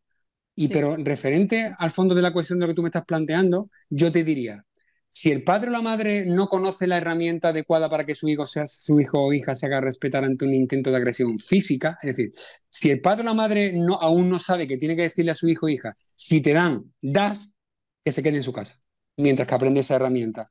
Pero si el padre o la madre son conscientes y le dicen a su hijo o hija, esta es la última paliza que te han pegado, mañana si te levanta la mano, le pones, le coses la cara a hostias, ¿vale? Soy partidario de que ese niño no deje de ir, que vaya y se enfrente a su problema. Yo soy partidario pero, a ver, pero psicológicamente, ¿cómo va a hacer el crío ese cambio? Si ya ha llegado depende al punto de la edad que, tenga varias veces, ¿cómo depende de la, insisto, depende de la edad que tenga. a medida que nos alejamos de, las cinco, de los cinco años, todo se complica. Te explicaba anteriormente. Con lo cual, Si tiene 5 o 6 años, le anda una hostia, tú mañana le dices, la próxima que te den, da, da. El niño con 5 o 6 años, te garantizo que al día siguiente va, le dan y la, la devuelve al momento. Si tiene 14, por eso es la importancia del tiempo de, de maltrato. Si tiene 14 y le anda una paliza y tú como madre te has dado cuenta de que le anda una paliza, quien no se ha dado cuenta de que lleva 9 años maltratado eres tú. Porque no empieza con 14, empieza con 5 o con 6. Esto, eso es fundamental entenderlo. Porque, insisto, si no se enteran los propios padres de que el niño ha sufrido maltrato, ¿cómo coño se va a enterar un profesor? No se entera. Porque el crío no, no te lo cuenta para no ser un problema también para ti. Por eso se lo calla. Entonces tú cuando te enteras, cuando el crío o la cría lo somatiza, cuando el domingo por la noche se mea en la cama, porque eh, al siguiente día, el lunes, tiene que ir a su infierno. Cuando deja de comer, cuando se mea, empieza a probar drogas, alcohol, cuando se vuelve agresivo contigo, con el, hermano, cuando le pega al padre, a la madre, ahí es cuando tú ves que hay cosas que no funcionan. ¿Por qué? Porque en lugar de dialogar todos los días con vuestros hijos, ponéis el puto hormiguero y os quedáis los cuatro viendo la tele así, comiendo sin hablar. Y cuando tiene un problema, encima quiero que mi hijo me lo cuente. ¿Y tonto? ¿Y colgado? Cuando el niño tiene un problema, piensa que el problema es suyo. Porque tú tampoco le cuentas tus problemas al crío, tus problemas de adulta. Siempre digo que no hay ropa tendida. Pero si conseguimos que tú, mamá, le cuentes tus problemas, no solamente los problemas, también las cosas buenas, a tus hijos, que ellos opinen e intervengan, aunque se equivoquen, de lo que te está pasando a ti. Que ellos, que tú le pidas a ellos opinión y qué solución le darían a tus problemas, que muchas veces te sorprende de lo clarividente que podría ser un crío para, para solucionar problemas de adultos. Si tú hicieses eso de forma rutinaria, de forma cotidiana, todos los días, cuando tu crío tenga un problema, te lo va a contar. Te lo garantizo. Te lo va a contar. Sí, sí. O sea, que Pero volvemos a... cuando... Sí, di, pero si cuando tienes, cuando, cuando tiene un problema y te dice, mamá, eh, o tú le ves un moratón y le dices, ¿qué te pasa? Y dice, nada, que me ha pegado. ¿Quién te ha pegado? ¿Cómo ha sido? Uy, mañana lo que pasó. Hostia, espérate. Ya no, mañana no te lo cuento otra vez. Porque no quiero ser un problema para ti. ¿Se entiende? Pero entonces, ¿cómo deberíamos reaccionar? Tranquilo. ¿Tú qué has hecho? La pregunta primera sería, vale, te han pegado. ¿Te encuentras bien? Sí, estoy bien, no ha sido nada grave, ¿de acuerdo? ¿Tú cómo reaccionaste? ¿Qué hiciste? Pues se lo conté a la profesora. Error. ¿Qué tienes que hacer? Si me dan, doy. Tienes la herramienta, porque no, no la pusiste en práctica? Sabes que el día que te defiendas, yo te voy a comprar un regalo. Elige lo que quieras, te lo voy a comprar. Pero conoces la herramienta, porque no la pones en práctica. Por miedo a que te abran un parte, cuando te abran un parte te compro regalo y yo me como a la que te ha abierto un parte. Esa es la respuesta. ¿Podrías haberlo hecho de otra manera? Sería otra respuesta. ¿Piensas que podrías haber actuado de otra manera? ¿Qué se te ocurre? Pues podría haber hecho esto, esto, eso, ¿vale? Pues ya sabes lo que tienes que hacer la próxima vez. Esa es la respuesta. Pero si yo ante, cuando me encuentro un problema, me pongo, ¿cómo? ¿Cómo? ¿Quién? ¿Dónde? Mañana hablo con los padres. Ya está mi mamá para solucionarme el problema. Educar significa muchas cosas, pero fundamentalmente crear personas independientes, en todos los sentidos. Independientes. Independiente significa que en su vida, inevitablemente, por muy bueno o educado que sea, que se, confunde la, la educación con la cortesía, van a tener problemas y se van a tener que hacer respetar. Siempre. Un vecino gilipollas, un jefe gilipollas, una pareja gilipollas, un noviete gilipollas, si no ponemos pie en pared y no les enseñamos a que mantengan distancia y se alejen de lo que no es positivo para ellos, estamos educando, estamos criando sumisos e infelices. Mm. Y es culpa nuestra. Volvemos a, bueno, más, más que culpa, yo quiero hablar de responsabilidad. Volvemos a que la responsabilidad es de los padres. cuidado, es responsabilidad cuando yo no conocía la herramienta. Si cuando la conozco sigo poniendo en práctica la que tenía, soy culpable. Mm. Sí, sí, pero bueno, lo que quiero decir es que otra vez volvemos a decir, no hay que delegar la educación de nuestros hijos en un centro escolar, que son mercenarios, que son, que, que, que, son centros de adoctrinamiento, que sobre todo el mm. adoctrinamiento más que en el contenido, que también está en las formas, en todo esto, mm. todo, toda esta eh, Yo es que en- matizaría, es que matizaría el término de educación. Es que es fundamental que empecemos a hablar de conceptos y que tengamos las ideas muy claras. Porque si hablamos de educación, ¿qué es educar? Yo te acabo de explicar cuál es mi definición. Eh, Educar es, primero, ser un, primero y fundamental, ser un buen ejemplo para nuestros hijos. Porque se educa desde el ejemplo. Entonces, aunque tú no quieras delegar la educación en tus hijos en la escuela, tu hijo va a la escuela y va a tener delante personas con las que se va a relacionar. Y todas las personas con las que se relacione están educando a tu, a tu hijo. Con lo cual, si yo, que soy la que pasa más tiempo con él, los padres, me refiero, consigo crear un arbolito flexible para cuando vengan las ventoleras, el levante de Cádiz, pero con unas raíces muy fuertes, muy fuertes, ya puede tener delante todo lo que tenga, que la raíz la he cultivado yo. Pero todos los demás van a seguir educando a ese arbolito. Habrá gente que lo riegue, gente que le eche Coca-Cola y gente que le intente echar gasolina. Pero si las raíces son fuertes, el árbol tira para arriba. Fíjate, hay una cosa, eh, hay un- una paradoja muy que yo siempre suelo explicar, que es que eh, eh, en Japón, por ejemplo, lo- los árboles no se riegan con mucha frecuencia, porque si tú riegas un árbol con mucha frecuencia, las raíces se quedan en la superficie, porque saben que todos los días va a llegar agüita y no necesitan buscar agua en la profundidad. Va a venir alguien que me va a agüita. Entonces se quedan. Sin embargo, si dejo, no, no estoy diciendo que no se riegue, pero si dejo pasar tiempo y la riego de vez en cuando, las raíces por sí solas, de forma innata, van a profundizar para buscar humedad, para buscar agua. Al final, en ese símil, te podría decir que educar consiste en eso, en dar las herramientas adecuadas, en darle agua, pero en dejar que ellos cultiven las raíces buscando el agua abajo. Mm. Muy bien, Rafa.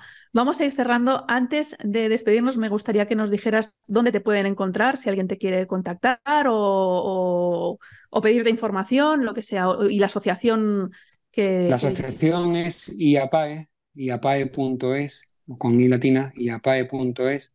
Los socios de nuestra asociación colaboran con un euro mensual. Un euro al mes es más barato que un café. Aparte que de los 12 euros que se, que se, que se donan al año, eh, el sistema de Hacienda te devuelve hasta el 50%, con lo cual al final estás pagando 6 euros al mes.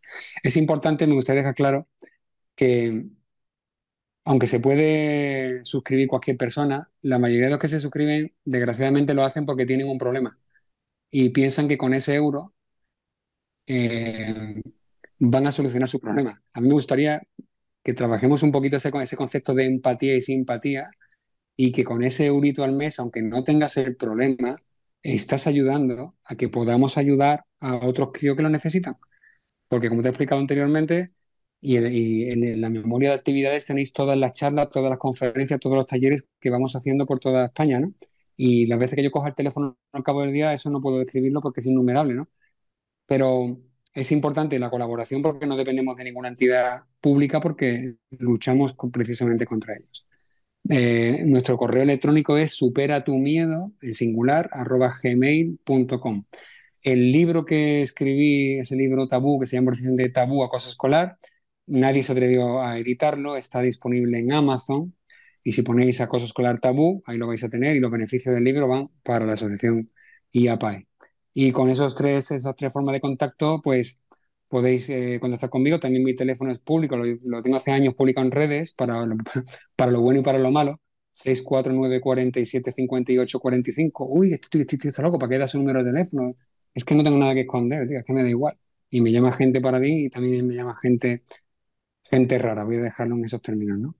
Y al final, eh, el mensaje que me gustaría únicamente acabar diciendo es esto, ¿no? Que, que la infancia no se recupera y que lo que hagamos en la vida adulta al final es fiel reflejo de lo que nos pasó en nuestra infancia, ¿no? Que con una infancia in- feliz será mucho más fácil, más sencillo enderezar ese árbol, aunque tenga las raíces muy superficiales, pero con una infancia traumática, desgraciadamente, lo único, la única opción que nos quedará será ponerle troncos a ese arbolito alrededor para que no se caiga, ¿no? Y creo que estamos a tiempo todos de hacer una mirada introspectiva, de hacer un poquito de autorreflexión y pensar qué coño estamos haciendo con las personas que tenemos a nuestro alrededor y con nosotros mismos, ¿no? Sin cambio personal no hay cambio social. Y por último, el mensaje que tengo puesto en mi libro, en la última página, en la contraportada, que sería, no crezcas porque es una trampa. Muy bien, muy bien, Rafa. Resaltar esto que has dicho, que lo has dicho así muy rápido, que, que, hacéis actividades por toda España. O sea, que las asociaciones de Andalucía, pero que hacéis actividades por toda España. ¿Sí? Mm. Sí, sí, doy charlas eh, que comienzan con muchas personas y acaban con menos, porque cuando empiezo a hablar la gente se va, tiene tendencia a irse. ¿Por qué? Porque no soporta. Eh, te lo he explicado anteriormente, ¿no? Cuando tú transmites un mensaje contrario a una creencia, de forma automática y de forma psicológica, tu mente lo va a rechazar. Aunque el mensaje de, de, autorresponsabilidad, que es tu mensaje. No, no quieres asumirlo. Cuando yo te digo que tu hijo sufre acoso por tu culpa, por tu responsabilidad, tú dejas de escucharme. Es así. Prefiero llevarlo a un psicólogo o un psiquiatra que me diga otra cosa o que me, o que me medique a mi hijo y le dé un ansiolítico si ya no puedo solucionarlo de otra manera, a entender que el cambio es mío. Eso es lo realmente jodido. Por eso digo que me esfuerzo en trabajar con los críos porque los padres, muchos de ellos, como cualquier persona adulta, prácticamente tienen una muy difícil solución. Cuando yo le digo a la madre que para que la hija ande correctamente y tenga una actitud corporal adecuada, la primera que tiene que sacar los hombros hacia atrás es la madre. ¿eh? Prefiero hablar con otra persona que me cuente otra cosa. Prefiero que me diga alguien, un especialista, que mi hija tiene un trastorno de lo que sea, a entender que la responsable de que mi hija esté actuando así soy yo. No queremos, porque hemos, nos han adoctrinado para vivir sin responsabilidad. Entonces, la misma falta de responsabilidad que esconde el profesor que esconde el acoso escolar, la misma falta de responsabilidad que esconde el de Renfe que le dijo a ese crío, búscate la vida, pero tú no entras en este tren, la misma eh, el mismo huir de la responsabilidad de cualquier político ante cualquier circunstancia que le perjudique en su imagen pública, aplícatela a ti como madre, como padre, que eludes la de ser consecuente en educar una persona que actúa de una forma incorrecta por tu culpa. Entonces no puedes echarle la culpa a los políticos de lo que hacen cuando tú haces lo mismo para con tu propia responsabilidad. Cuando tú asumes la tuya, entonces criticas quien te dé la gana. Antes no. Mm. Clave, clave este mensaje, porque estamos hablando de que queremos ah, una sociedad libre o una humanidad libre y el futuro son los niños. Entonces, pues tendremos que hacer nosotros los cambios para que la nueva generación que suba o las nuevas generaciones suban eh, ya con ese sentimiento de, autorresponsabilidad y de autorrespeto. ¿no? Tuvimos una ocasión muy perdida, muy, muy valiosa, que fue con la mascarilla. Un gesto muy simple y muy tonto. Cuando yo entraba en una mascarilla con mis hijos en un centro sanitario o en una farmacia, entraba sin mascarilla y venía el de seguridad corriendo como si hubiera visto al fallecido supuestamente Bill Laden, pues, caballero, caballero, caballero. No, perdone, no.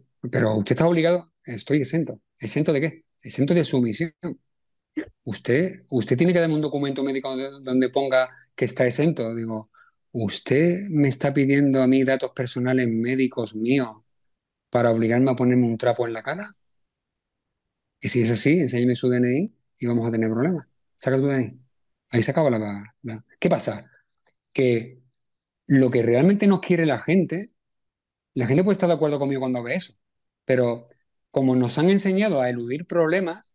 El enfrentamiento. Eh, hay un concepto que a mí me gustaría recalcar, ¿no? Y es para, para, encontrar tu paz interior, ese concepto tan maravilloso que, que, se, que se, difunde por muchas veces, ¿no? Eh, la paz interior, el crecimiento personal. eso no se consigue en una montaña o en, en, una playa de invierno escuchando el oleaje y meditando. Mis cojones. Porque ahí hay paz por castigo. O sea, ahí no estás expuesto a una situación de tensión.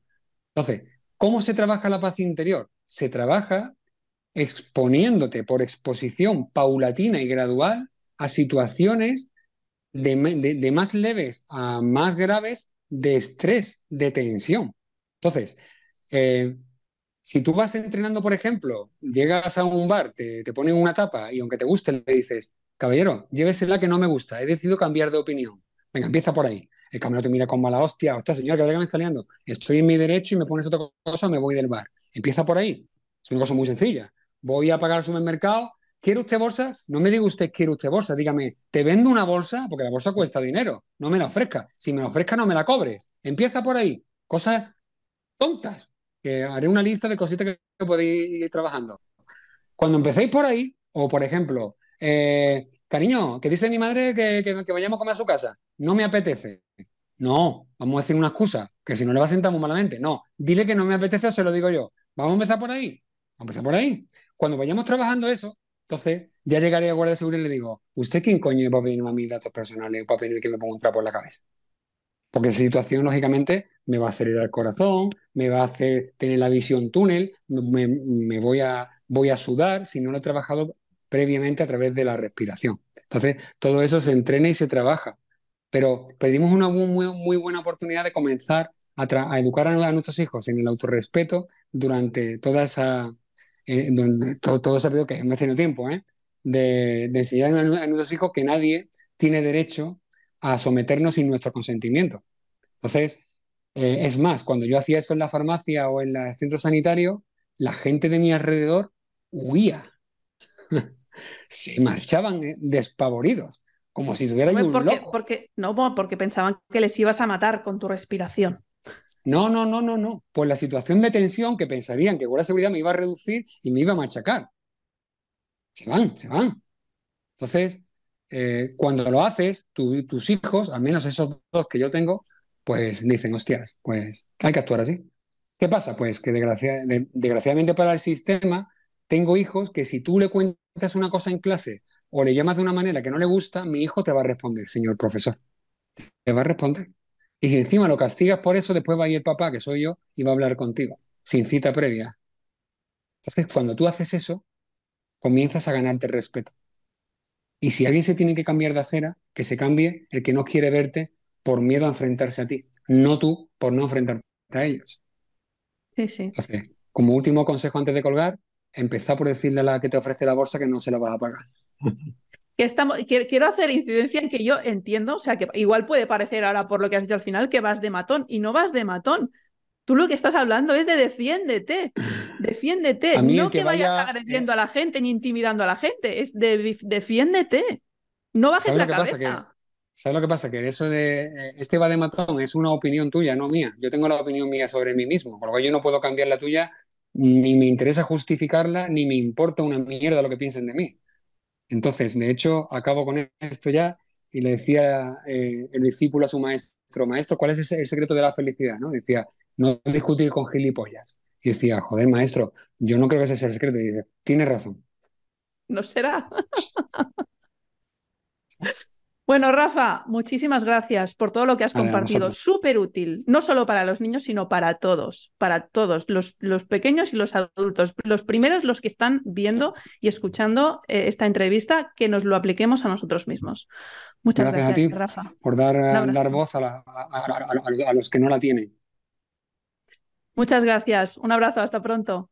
Un abrazo, chao.